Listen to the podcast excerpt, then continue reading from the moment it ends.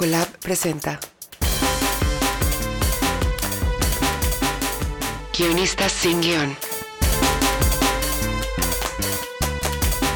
Una mirada al universo del guion.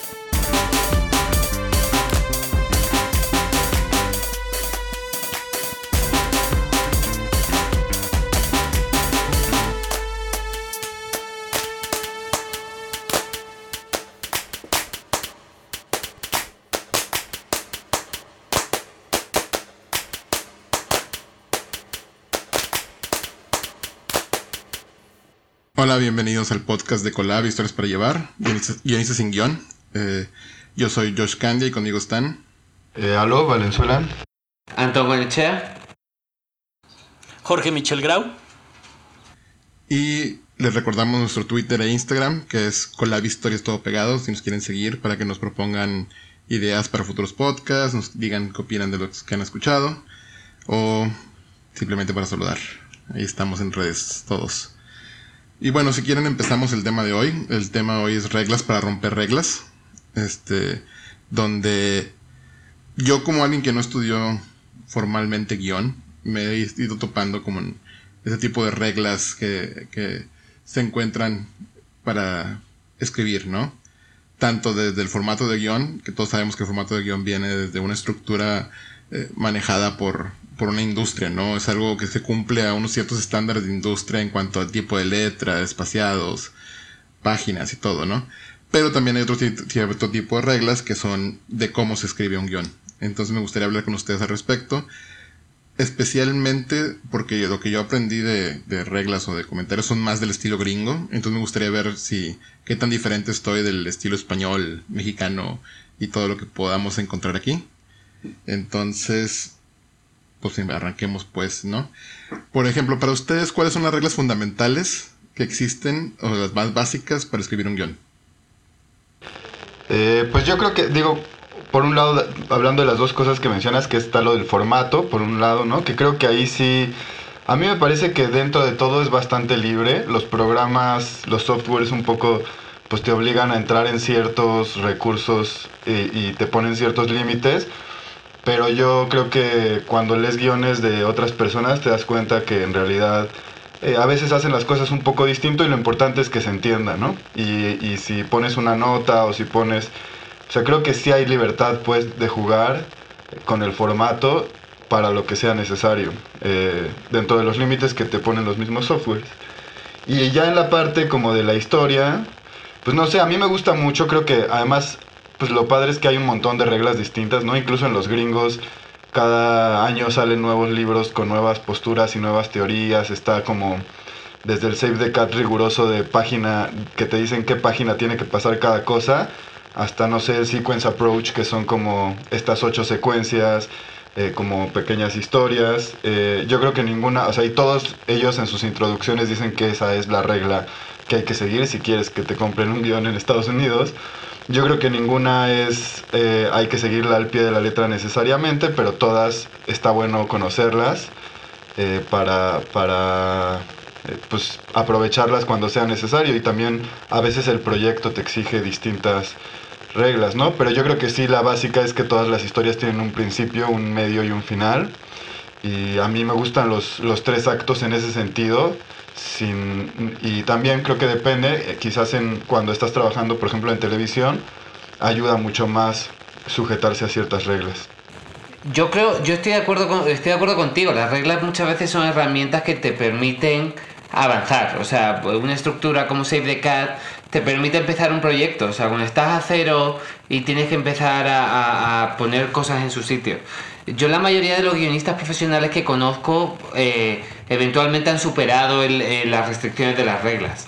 Eh, y no hablan, y más allá de, los puntos de giro y los tres actos, es raro que alguien eh, a un nivel alto como escritor te hable de, te hable de ese tipo de cosas. O luego cuando escuchas eh, los, los, los, guionistas profesionales gringos que he conocido siempre me dicen que ellos no siguen ninguna regla, algunos trabajan mucho en, mucho en el primer acto y luego escriben hacia adelante, los Cohen son muy famosos porque escriben literalmente hacia adelante pero sin, sin escaleta, o sea ellos escriben escena y escena y escena.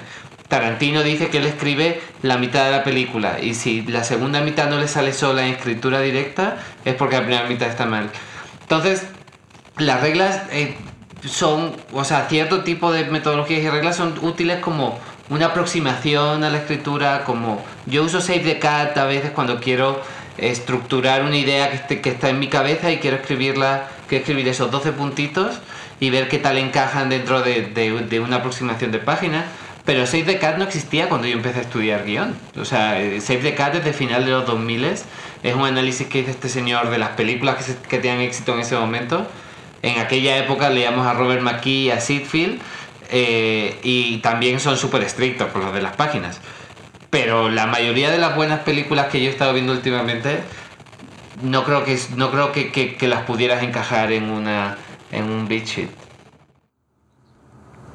Sí, yo creo que las reglas en realidad son una guía o una red o una caja de contención donde te puedas proteger o puedas, ¿no? Como, como ir guiando tu historia, pero en lo absoluto es la, la, la regla estricta que tienes que seguir para escribir, digamos, ¿no? O sea, por ejemplo, yo lo veo con mis con las películas que yo escribo, ¿no? Somos lo que hay pues es, muy difícil es muy difícil encontrar los actos por ejemplo no es, fue más bien como una escritura muy intuitiva que iba narrando la, la historia entonces eh, a mí me, me dan terror terror que los que más utilizan las reglas de guion son los productores no, no, no, los, no los guionistas, ¿no? Ellos son los que agarran el guion y dicen, a ver, a ver, en la página 5 tiene que sus y en la página 22, ¿sabes? Y entonces de pronto es cuando las reglas toman tal, eh, tal importancia o tal protagonismo,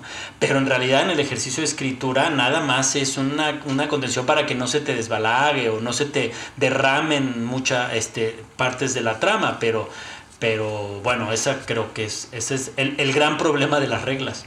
Es que de hecho yo creo que, digo, hasta donde tengo entendido, hay cierta compañía este, que hace cine, video, no sé cómo se quieran llamarlo, como se llame, este, pero que literalmente tienen script readers o lectores que usan el Save the Cat como una guía de que te agarran, agarran tu guion, lo buscan la página, si no está el bit que dice el Save the Cat en la página tal, no, no sirve y lo descartan porque no sabes hacer guiones, ¿no?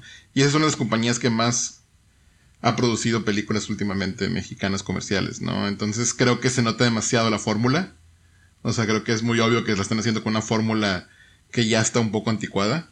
Este, pero como tú, pues digo, yo creo que también, como decía Antón, cierto tipo de, de formatos o de reglas funcionan mucho para, para construir, para empezar, para arrancar. Pero tiene que llegar un punto que ya tiene que sobrepasar eso, ¿no? Este, yo cuando empezaba a escribir, me acuerdo mucho que pasando guiones para recomendación, o sea, como para que ver qué opinaban y cosas, los que estudiaban acá en Monterrey cine, o que estudiaron cine, o trabajaban más en cine, en vez de criticarme personajes, arcos, estructura o cosas importantes, de repente me decían, no, no, es que aquí pusiste una cosa que no se puede filmar. El guion no tiene que tener cosas que no se pueden filmar.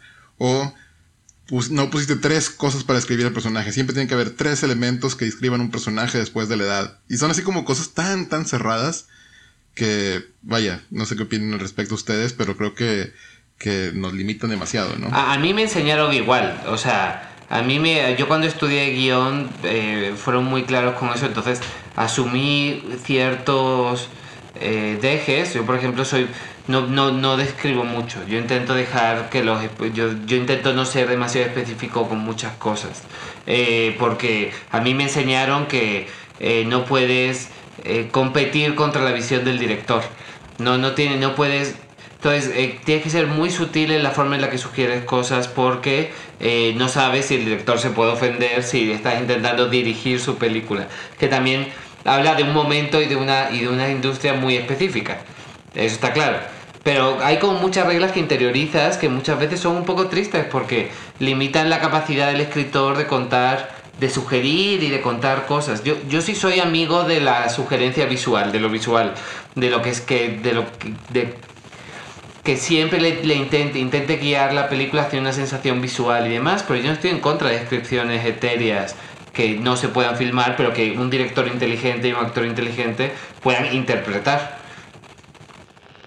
Sí, Este, yo también creo que, o sea, también me acuerdo que en la escuela, sobre todo al principio cuando entramos a, estudiar, el, el primer comentario que aprendimos a hacer, creo, era el de esto es demasiado literario, ¿no? En, en argumentos y todo.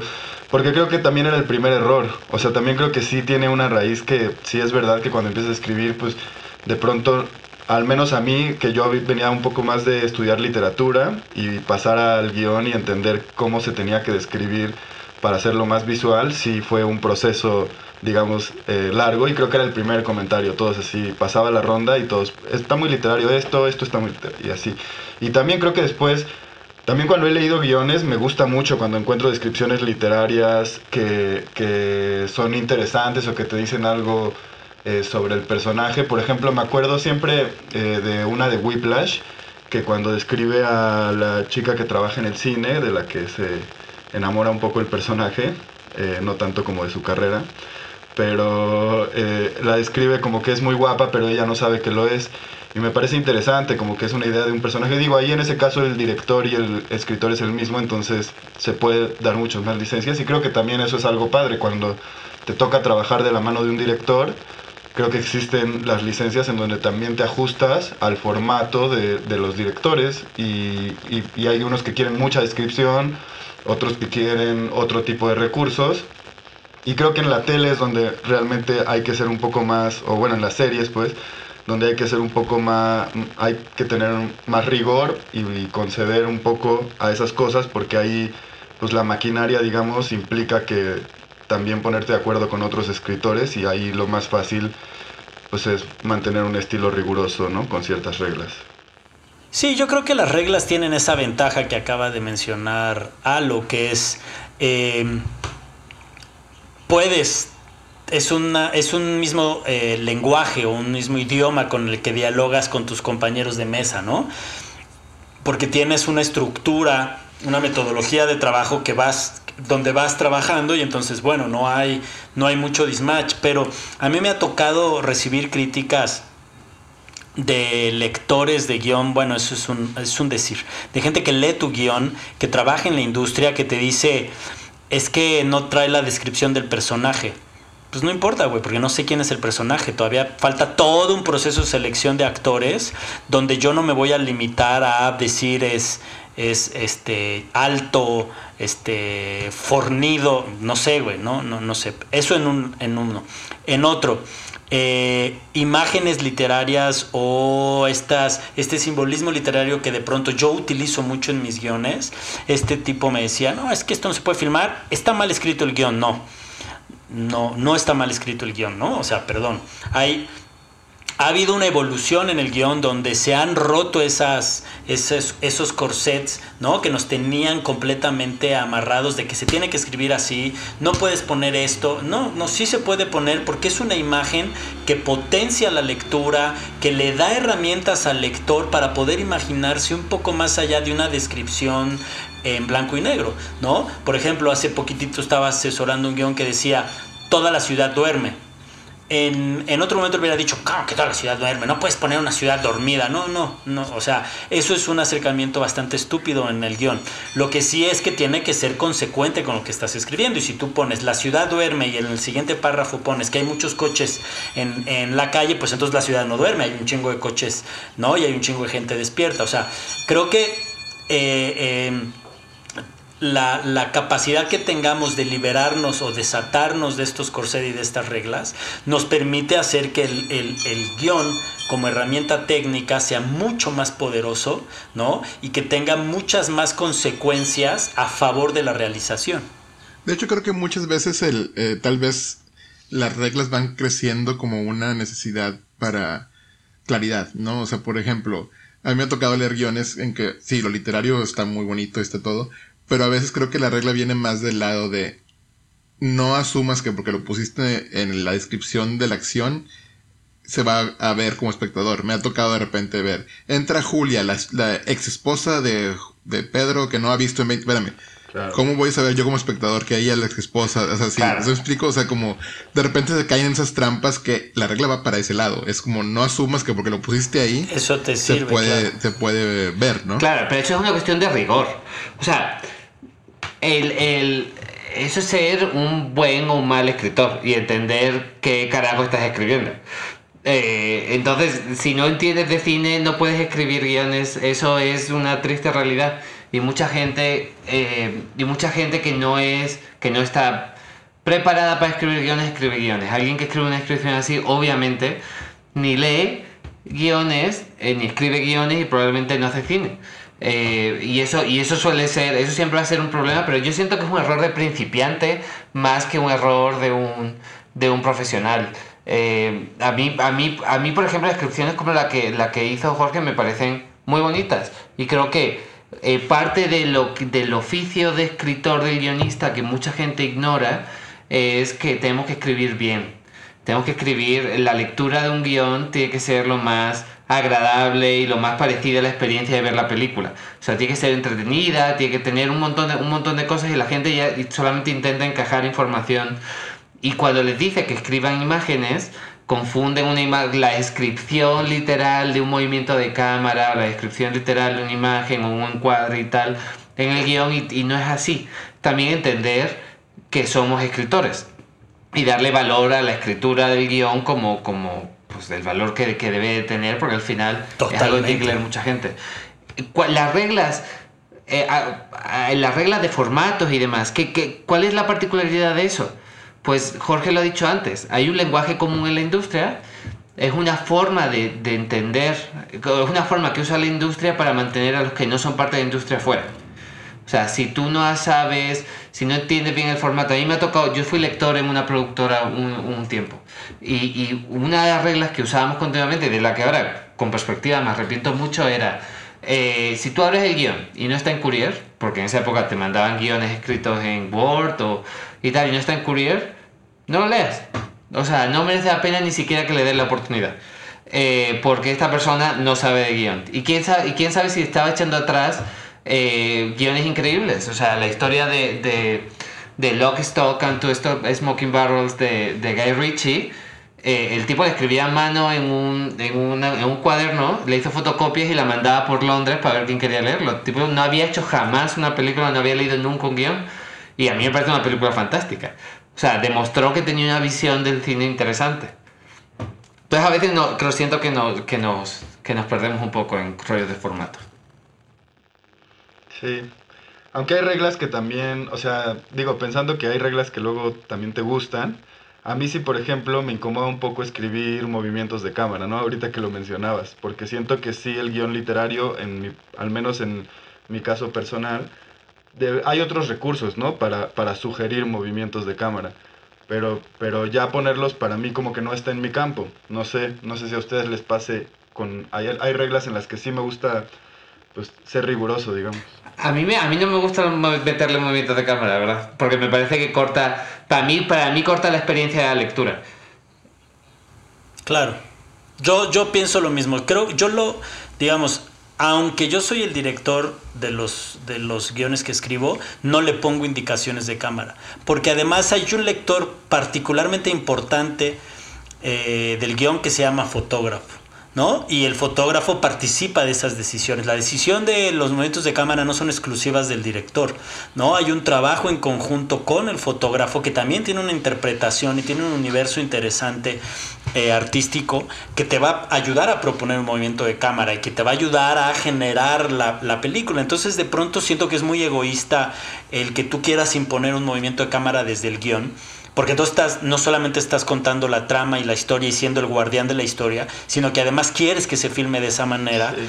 cuando en realidad hay otros elementos eh, colaborativos en, en, trabajo en el equipo en el que tú también participas, que específicamente ese es su labor, ¿no? Es como si, si de repente el, el fotógrafo va a, a, la mesa del guionista y le dice, mm -mm, así no se escribe, ¿no? Ahora, Porque así no a veces también como que los, o sea, sí existen te puedes brincar un poco la barda cuando hay una intención dramática detrás, ¿no? O sea, creo que también eso es importante para las reglas en general. Sí. La única eh, razón por la que... Lo mismo para lo de la descripción de los personajes, ¿no? Si un personaje es importante, la descripción por, por, su, por su papel dramático, entonces claro que hay que describir si eso va a aportar. Si nada más es como tú te lo imaginas, quizás no es necesario y puedes dejar que el director o el fotógrafo, digo, bueno, en ese caso el encargado de casting o quien sea, se, se imaginen las cosas como son, pero a veces creo que sí se vale volarse la barda. Yo siempre me pregunto, por ejemplo, en Dogville cómo está escrito, ¿no? En ese sentido. Sí. Eh, porque sí la forma tiene mucho que ver con, con la Eh, intención de el guion de Dogville es muy interesante. Espérame, espérame. Hola. Hola, Pau. Hola queridos amigos, ¿cómo están? Preséntate. Pues, platicando ¿qué- sobre ¿Quién eres? ¿Quién guion. eres? Yo soy Paulina Dávila y soy la que llegó tarde al podcast. Muy bien. síguele, Antón, síguele. Eh, eh, ah, Dogville es un caso muy interesante porque es un guion que está escrito. O sea, lo que, lo que, lo que dijo, lo que dijo Lars von Trier es que como la película iba a ser tan poco convencional en la forma en la que se filmaba, eh, tenía que ser convencional en todos los demás sentidos. Entonces él quería hacer una película que la historia, la trama y el guion estuviera construida como, como un guion normal y corriente porque él sabía que no iba a haber paredes. Entonces tomó la decisión de hacer, tomó una decisión de dirección eh, desde el guion que, muy, que fue muy interesante. Sí, porque Claro. yo, creo, yo creo que principalmente cuando, como nosotros como guionistas, sabemos que alguien va a leer este guion y que tiene que, nuestro primer objetivo es narrar la historia de la mejor manera que podamos, Sí. ¿no? O sea, a lo mejor no, no podemos o no deberíamos incluir cosas de cámara, pero si un cierto, si un cierta escena, como decía, lo, lo necesita, se puede truquear ahí. Sin ¿no? duda, por O supuesto. por ejemplo, eh, no podemos influir en la edición de, un, de una película, pero sí podemos cortar parrafitos para que dar una idea de un ritmo, Ajá. no dar una idea de, una, velo- de, un, de un ritmo que es narrativo. ¿Cómo es que se le llama Entonces eso? creo que Una secuencia de montaje. Cuando ¿o? se hace eso, como... Secuencia Sí. de montaje. Ah, claro. Gracias. Nada. Yo voy a hacer las preguntas que cualquier ser humano haría, ¿no? O sea, como... muy bien.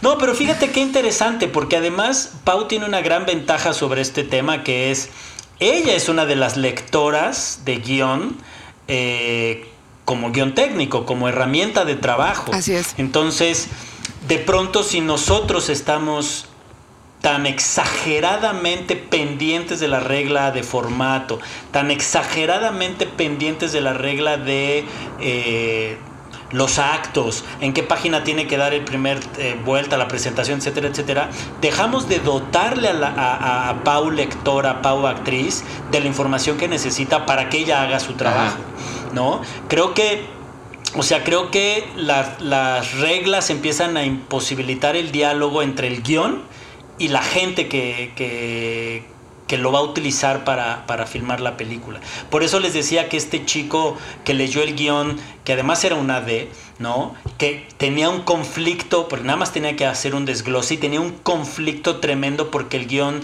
tenía imágenes literarias y, y- y no podía con eso. Y tan no pudo que no pudo avanzar la lectura del guion y no hizo un buen desglose, ¿no? Entonces también creo que el estar tan supeditado a que las reglas tienen que obedecerse así y que si el guion no tiene esas reglas no es un guion, es, es una visión bien Estoy de acuerdo. Y aparte falta pues, lo de siempre. Hay que educar a los lectores. La- el lector tiene que tener la suficiente imaginación, sobre todo si vas a ser un profesional para poder hacer eh, cierto tipo de cosas. Por ejemplo, hay una cosa, una, cosa que aprendí recientemente, lo aprendí de, Daniel Krause, es eh, una, una regla de descripción de personaje que a mí me pareció muy inteligente los personajes exigen descripción, pero no tienen por qué ser descripciones físicas a no ser que sean absolutamente eh, eh, necesarias. Entonces la descripción, que la descripción es algo, es la, es la sensación que nos tiene que, describir, de que, que transmitir el personaje. Eh, eh, no sé, un poco lo, un poco lo que decía, lo que decía Alo de la, la descripción en la peli de eh, ¿en, cu- en cuál era? En Whiplash es muy interesante. O sea, la sensación que nos tiene que dar ese, ese personaje es que no sabe, o sea, no, no se comporta de acuerdo a cómo la vemos. Eso es muy interesante. Entonces, ese tipo de descripciones en una sola frase que sí son, que sí son literarias, nos, eh, eh, eh, lo que te está haciendo, le está dando el, el espacio al director de casting de buscar a un actor o una actriz eh, que cumpla con, o sea, que cumpla con otro tipo de valores. O sea, si, si yo busco a alguien de Exactamente. 1,80 eh, igual acabo escogiendo a- o necesito un actor de dos metros porque lo pone porque lo pone el guion está limitando mucho el rango para poder escoger. Entonces como regla si hay que imponer o sea, si hay que imponer una nueva regla eso sería una regla muy interesante. Por ejemplo por ejemplo, No sé qué que- piensas. por ejemplo que Pau. O sea, como no limitar nunca, nunca, nunca limitar eh, las características Físicas, físicas, eso es. de los Exacto. personajes. Estoy 100% de acuerdo Claro, porque a mí me pasa supuesto. muchas veces cuando yo leo, no sé, me mandan una audición, por ejemplo, y en la audición te mandan muchas, la mayoría de veces, ¿no? Como estos perfiles de los personajes y en los perfiles eh, muchas, muchísimas veces hay descripciones físicas y inmediatamente te sientes fuera de, ¿no? O sea, como que Ajá. inmediatamente ya tienes una información en donde sientes que hay algo en tu contra, digo, que juega de pronto, en mi caso, como para imaginar, me cuesta más imaginar si me limitas a si me abres un espacio de imaginación. Claro. De acuerdo. Sí, si en la descripción dice eh, una mujer en sus, en sus finales de los 20 introvertida, le da mucho más material a la, a la actriz de que digas, una mujer de 32 años, alta, este, rubia, puta. Y además, de alguna manera ¿no? también siento que va- esta conversación de romper esa regla, digamos, va como muy ad hoc con el momento que vivimos, en donde lo que queremos es como diversidad y variedad en los personajes Ajá. y que el actor o actriz traiga quizá otras cosas que, que sumen al personaje y que hayan dado como con la energía y la naturaleza del personaje, pero sin, o sea, pero de alguna forma no es lo que tú hubieras imaginado. eso es súper importante porque Y además eso habla de razas, de Y- preferencias sexuales, de una serie, abre, abre como, amplía las posibilidades. Y eso echa la pelota al- a los directores de casting eh, y a las propuestas que hacen de actores. Eh, y creo que eso creo que eso es muy importante, o sea, entender qué es lo que puede aportar el actor eh, y no el y no el estereotipo. Eh, creo que eso es sí. Sí, de acuerdo. De hecho, por ejemplo, otra cosa que, que, que en lo personal, por ejemplo, a mí me gusta mucho utilizar en, cuando escribo un guion son efectos de sonido. De hecho, Alo y Jorge, que han leído mis guiones, se dan cuenta que yo meto las onomatopeyas, ¿no? O sea, porque para mí es algo que, que está... Como, me- como mi texto no tiene la música, no tiene los, los el audio, quiero acercarme lo más posible a que el quien esté leyendo se meta en la historia y la sienta y lo vea lo más cercano posible a una película. Pero tipo como Pero eso obviamente- boom, clash. Sí, exacto. Es como, por ejemplo, pongo, Chuplum. pongo algo de que se acerca lentamente, saca la pistola y, y luego en otra línea pongo bang. Ay, no, me muero. Yo, de- yo le, si leo eso, voy a, va a soltar unas buenas risas cuando lo lea. Porque yo como que pienso de esa manera y a veces siento que en los guiones falta, falta el olor. O sea, no sé, yo sé que no se va a ver claro. en el, en la, o sea, no, no hay una manera de, bueno, sí hay muchas maneras visuales de resolver un olor eh, y actorales y demás, pero como que eso también, como que genera atmósfera. Pero además así platicamos las historias, ¿no? Cuando estás platicando las historias con tus amigos, así hablas. Y entonces el, el- guion se convierte en, una, en un diálogo, en, en una historia contada que te permite viajar más rápido. El problema del análisis de, de- del formato de guion, en qué página tiene que caer la presentación, el primer giro, etcétera, etcétera. O la, la definición exacta de dónde son los actos o el save the cat, pues era una guía para ayudarte a escribir, no porque esa fuera la única manera de escribir. El problema es, y repito, que esas guías le llegaron a la gente equivocada, que son los productores, y empezaron a exigirte que así se tenía que escribir el guion, ¿no? Y entonces se vuelve una cosa acartonada, simplona, sin profundidad, sin, sin riesgo y parecida a la película que acaban de producir y a las dos que van a producir adelante y a la que está este, produciendo la, la- la competencia. Claro. Yo por eso invito a que los guionistas rompan las reglas que se pueden romper, ¿no? O sea, estas, ¿no? Que, que- que nos dicen que el guion está bien escrito, si lo haces así, no, eso no es cierto. Yo David que- Lynch habla eh, de eso en su, en un, estoy, yo creo que ya les conté que estaba eh, viendo un masterclass por masterclass de David Lynch Y, es, y un capítulo entero, él se dedica a hablar de eso de una manera obviamente increíble. Eh, pero cómo su proceso se aleja muchísimo de las reglas, porque además él dice que esas escuelas y esas reglas también pasan. O sea, en este momento hay una que está vigente y como de moda, pero Tal después cual, hay otras reglas de cual. escritura y, y así como que, como que también eventualmente quedas como relegado, como que pasa, pasó de moda tu, tu, Tu estilo. tu manera correcta de escribir. Y, y creo que hay una cosa de la que nos olvidamos. Somos escritores y tenemos estilo. Y el estilo está en la forma la forma en la que contamos historias. O sea, y, la- y no solamente la forma en la que estructuramos, también la- las palabras que escogemos y la forma en la que nos damos a entender. Entonces, hay gente que maneja, se- que se maneja dentro de un estilo de una forma muy, de una forma muy interesante. Ahí, por ejemplo, Anton, Anton, tú que has trabajado también en series de televisión, ¿cómo, cómo logras lo- este medio entre narrar algo en tu estilo o te adaptas completamente al estilo del... Yo, yo personalmente lidio muy maneje? mal con eso. O sea, a mí es, una- es algo que me cuesta, me cuesta mucho. Porque yo, yo soy una persona que piensa mucho en la escritura y en las formas de escribir y, sí, y creo ciegamente en que cada proyecto se tiene que escribir de una forma distinta. O sea, parte del proceso de escribir algo es descubrir cómo lo vas a escribir. Eh, entonces, esas son las herramientas que te van a permitir crecer y, y cambiar las reglas y tal. Cuando tienes que escribir bajo las reglas de alguien, normalmente es el head writer, te tienes que, te tienes que adaptar a un proceso muy cuadriculado. Entonces, si, el, si el head writer no está dispuesto, no está dispuesto a darte ese espacio, es muy difícil. Pero es que luego la, parte injusta es que el head, la obligación del head writer es reescribirte. Entonces, muchas veces lo que hace es reescribir lo que tú has escrito a su estilo, adaptarlo a su propio estilo. Y tú eres mucho más útil en un cuarto cuanto más capaz seas de mimetizar y de, y de copiar el estilo del, del head writer. Tiene sentido. Por ejemplo, eso a lo Sí, tú, claro. perdón, a lo tú también te, te, te hallas bien en ese estilo, ¿no? Tú has trabajado con mucha gente, te sabes adaptar al, est- al estilo de otras personas. Sí, a, a mí me, a veces me gusta, o sea, como que, digo, depende, pero hay veces que me gusta como entender, cuan- me gusta llegar a ese punto en el que entiendes, sobre todo en con directores, ¿no? Ya que, que tienen una idea de la película y, y siento que ese es el momento en el que encuentras el punto en común de la película que quieren hacer cuando entiendes cómo quieren que la escribas. Y entonces, pero también creo que siempre hay formas y también estoy de acuerdo con lo que dice Antón del estilo, que es importante y también es importante tú poner eh, pues lo tuyo, ¿no? O sea, la- tu aportación, que es lo mismo que sucede con todos los la- las partes que trabajan en una película. Todos aportan algo de sí, pero también entienden y buscan el punto en común.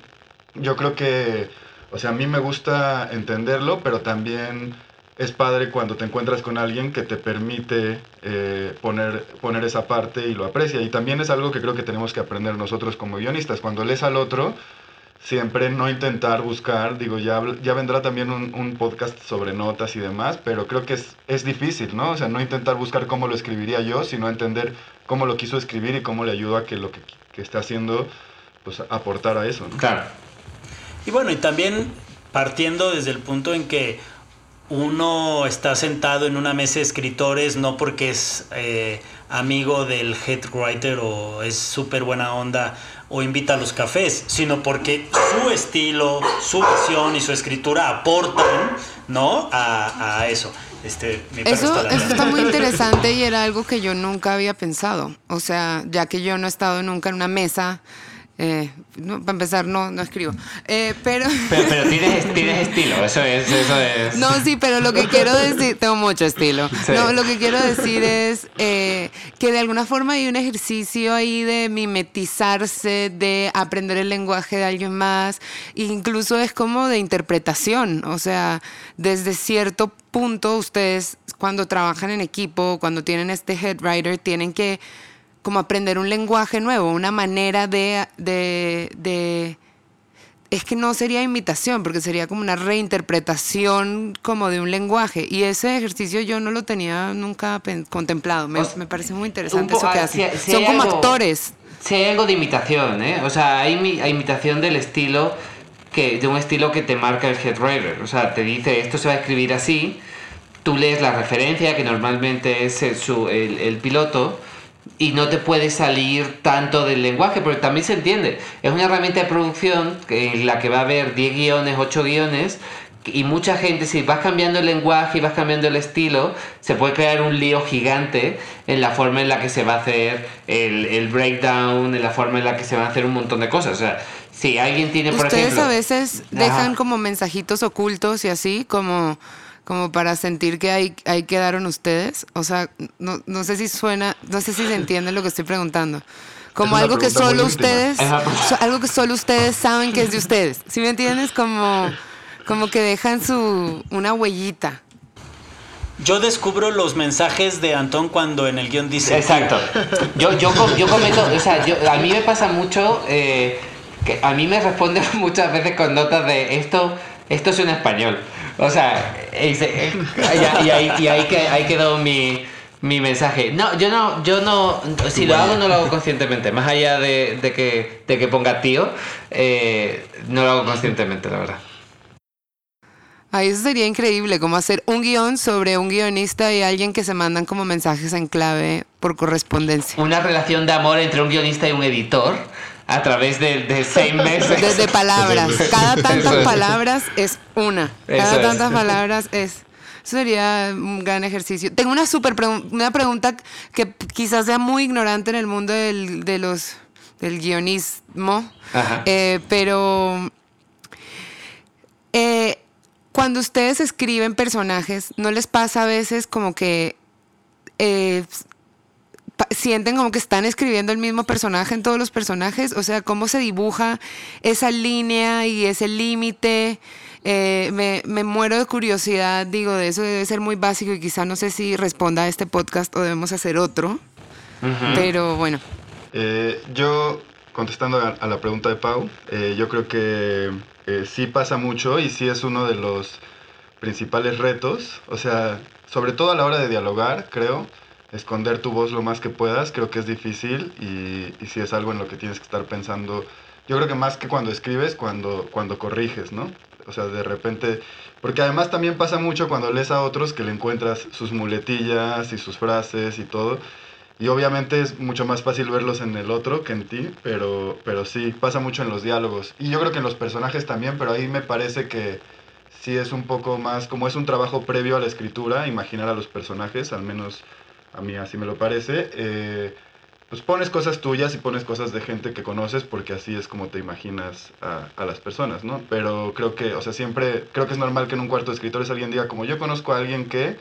Y entonces nos cuenta algo de una persona que conoce y eso se lo ponemos a un personaje. No hay que tener tantos eh, amigos que escriban, ¿ves? Te van a utilizar. Aquí hay, acá hay cuatro posibles mesas en donde yo pueda ser utilizada.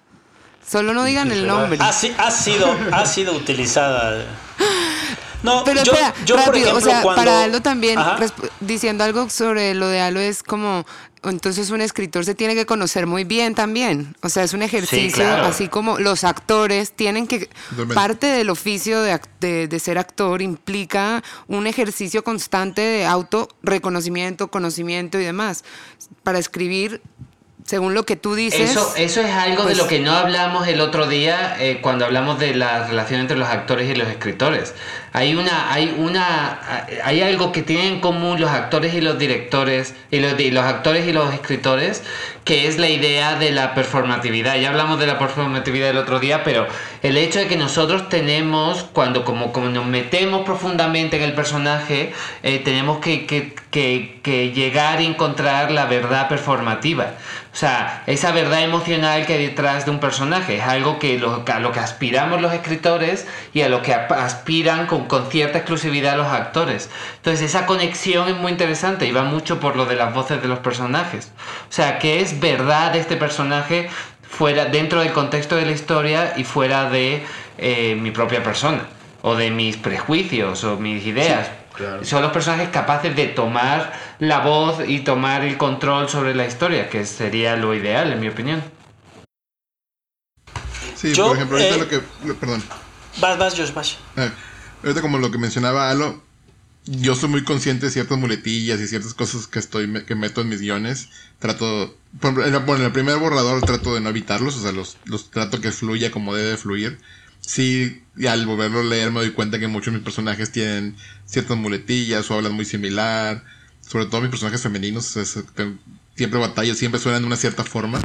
este, por saber pero ya en un pero ya en un, en un siguiente borrador trato de darles ya una personalidad como lo que dice Antón, ¿no? O sea, trato de ya, ya meterme en el personaje tal cual. Y algo que a mí me funciona mucho, no sé los demás lo hagan. O sea, yo jamás he tomado clases de actuación, pero lo que yo hago es leer en voz alta los diálogos. Para, para ver cómo suenan y si suenan de una forma que creo que pueda que una persona humana la pueda decir, ¿no? O sea, de repente creo que muchos escriben sin leerlo en voz alta. Y, y cambian las voces. Salta y dice, oh. No, no llegó a ese grado. Okay. no llegó a ese grado. Si no tengo cuando tanto digo talento como dramático. Que cada vez que escribo personajes femeninos tienden a sonar igual, me lo imaginé como ñi, ñi, ñi, ñi, ñi, ñi, ñi, O sea, como, no, me, como me refiero más solo como, escribe, como la estructura. ñi, ñi, ñi, ñi, ñi, ñi. Pero imagínate eso en la, voz, en la voz de Josh. Sí, no, es más como la forma del, del diálogo. Sí, es como ñi, ñi, ñi, ñi. No, a mí me pasa, por ejemplo, en, en algunas asesorías o revisiones de guion que, que voy dando, en uno de los de las cosas que más se siente en los guiones justo es eso, ¿no? Que es todos los personajes hablan, hablan igual. Y ahí sí hay, creo, una regla que hay que obedecer, por lo menos yo lo hago, que es por lo menos la primera pasada, todos los, todo todos los diálogos son neutros.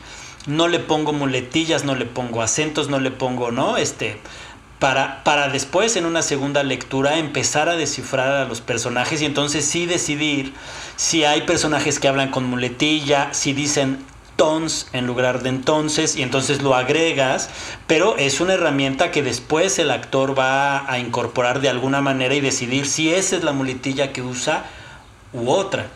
Pero de pronto si dotas a los personajes de un chorro de muletillas, de pronto todos tus personajes tienen muletillas y al final siguen hablando igual. Claro. Sigue siendo una sola voz nada más que con muletillas. Creo que sí hay reglas que te ayudan eh, a, a mejorar eh, el guion para su lectura, ¿no? Si hay reglas que te ayudan a construir ese diálogo con el otro compañero que está escribiendo en, en, tu, en la mesa de escritores. Pero definitivamente si creemos que el obedecer las reglas en automático va a dar un buen guion, estamos completamente... Absolutamente. Ok, tengo una pregunta para todos, ¿ves? Es ahora la dinámica reality show empezó. Cuéntame, cuéntame. Antes de irnos, quiero saber si tienen una regla de oro, una. Una que sea suya, como que su parte de su proceso, como infalible, infaltable, y cuál es. Yo, yo para mí, yo justo mi regla de oro es, eh, yo no pongo muletillas en los diálogos. Eh, yo intento que mis diálogos sean, no son neutros, eh, tienen que tener que ver con tal, pero no le meto demasiada muletilla porque siento que a mí me sale muy acartonado. Eh, yo sé cuáles son mis virtudes como escritor, entonces intento trabajar, o sea, usarlas. eh, la- eh, ese tipo de diálogo no está dentro de mi toolbox, como dicen. Entonces intento que mis diálogos no sean, sean emocionales, funcionen, eh, eh, pero no intento no meterme en ese tipo de cosas porque a mí me sale acartonado y a mí me impide, impide que mis personajes digan lo que tienen que decir como lo tienen que decir. Y si el actor en su trabajo como, como actor eh, entiende que este personaje diría estas muletillas o tendría tal, a mí me parece fantástico que las introduzcan. A mí una, una regla que creo que sí me gusta y estoy dispuesto a romperla, digamos, pero, pero es un poco y es básica, diga- es que el final del primer acto termine con una decisión del personaje. O sea, es algo en lo que sí me gusta pensar a conciencia porque creo que eh, ayuda mucho a, que, a tener un personaje pues fuerte que tome, verlo tomar una decisión grande al final del primer acto. Creo que esa es una de las reglas que más, más me gustan y más intento eh, implementar a conciencia. ¿Tú? Yo creo que la. Tengo dos así como las más. Una que sí es más como, como lo que dice Alo. Creo que mi regla principal en todo lo que escribo es que los personajes cambien. O sea, que, tra- que sea un- tengan un arco todos los, la gran mayoría de los personajes de preferencia. Eh, es algo, yo sé que es algo súper básico, pero es algo que me tengo que estar recordando eh, eh, constantemente. Pero la que sobre todo, que esa no es tanto regla, pero es más como consejo, es trato de nunca ser aburrido. Trato de que lo que, esté, lo que se lea quieras seguir leyéndolo, ¿no? O sea, de alguna forma buscar la forma en que, en que la lectura fluya, que no se vuelvan de repente esos párrafos interminables o de repente algo muy técnico, ¿no? O sea, trato de, que sea una historia de que por lo menos como esté contada en el guion, no te pese leerla. Eso es muy considerado de tu parte. Yo tengo, yo tengo un par, ¿no? Que es siempre intento que en mis guiones haya una paradoja y un sacrificio, ¿no? Siempre. Eh, y no me aferro a los tres actos, ¿no? O sea, no, no, no estoy pendiente de en qué momento hay que cambiar al segundo acto, ¿no? De hecho, creo que es, eh, somos lo que hay. Es el claro ejemplo de que no hay, yo no me, me ciño tanto a los actos, pero, pero es justo eso, ¿no? Esas son las dos, las dos donde siempre ando navegando. Pues muy interesante. Yo quiero, yo quiero hacer una pues recomendación antes de, de, terminar. Que creo que hay, cosas, un par de, Ahora no, no recomendar libros de, de fórmulas o de reglas, sino una novela que, que, me gusta mucho que se llama El Desencantado de Bob Schulberg. Lo traqué aquí para. Eh, y que cuenta la historia de, de, Está basado en la historia de Fitzgerald, cuando, que es lo que cuenta Sidfield en el prólogo de Screenplay que es que pues, Fitzgerald intentó ser guionista y, y, fracasó.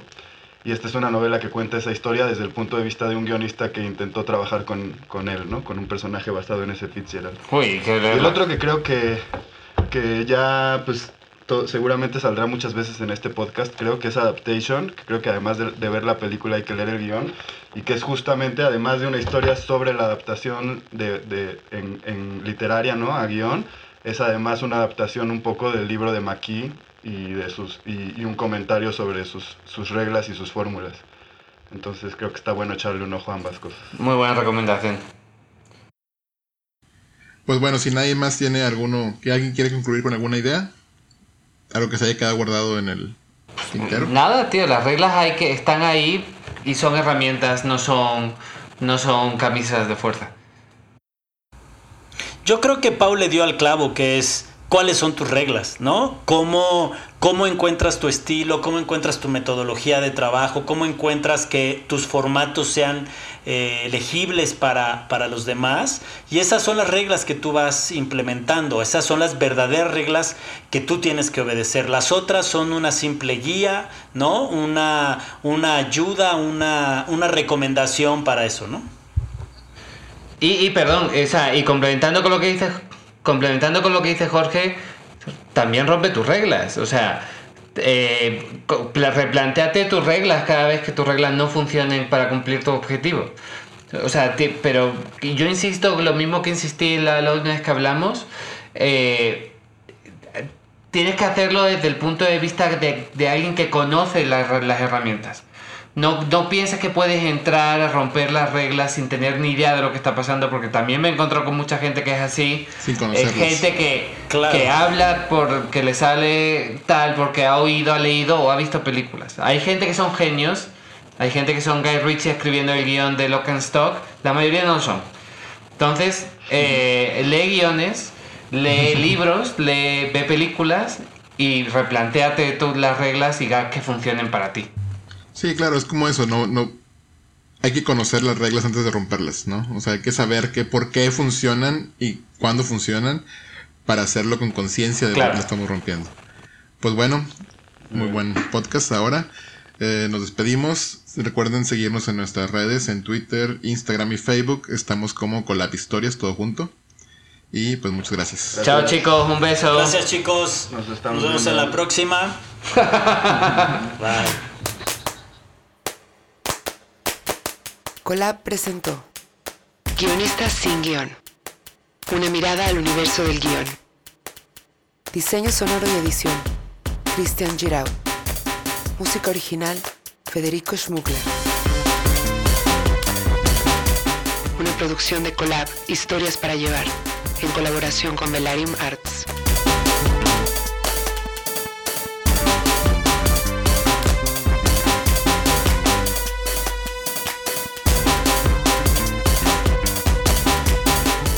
Presentan Josh Candia, Paulina Dávila, Mayra E. Castro, Antón Goenechea, Sara Gutiérrez, Karin Valecillos, Alo Valenzuela. Jorge Michel Grau. Derechos reservados con la Velarium Arts Mayo 2020.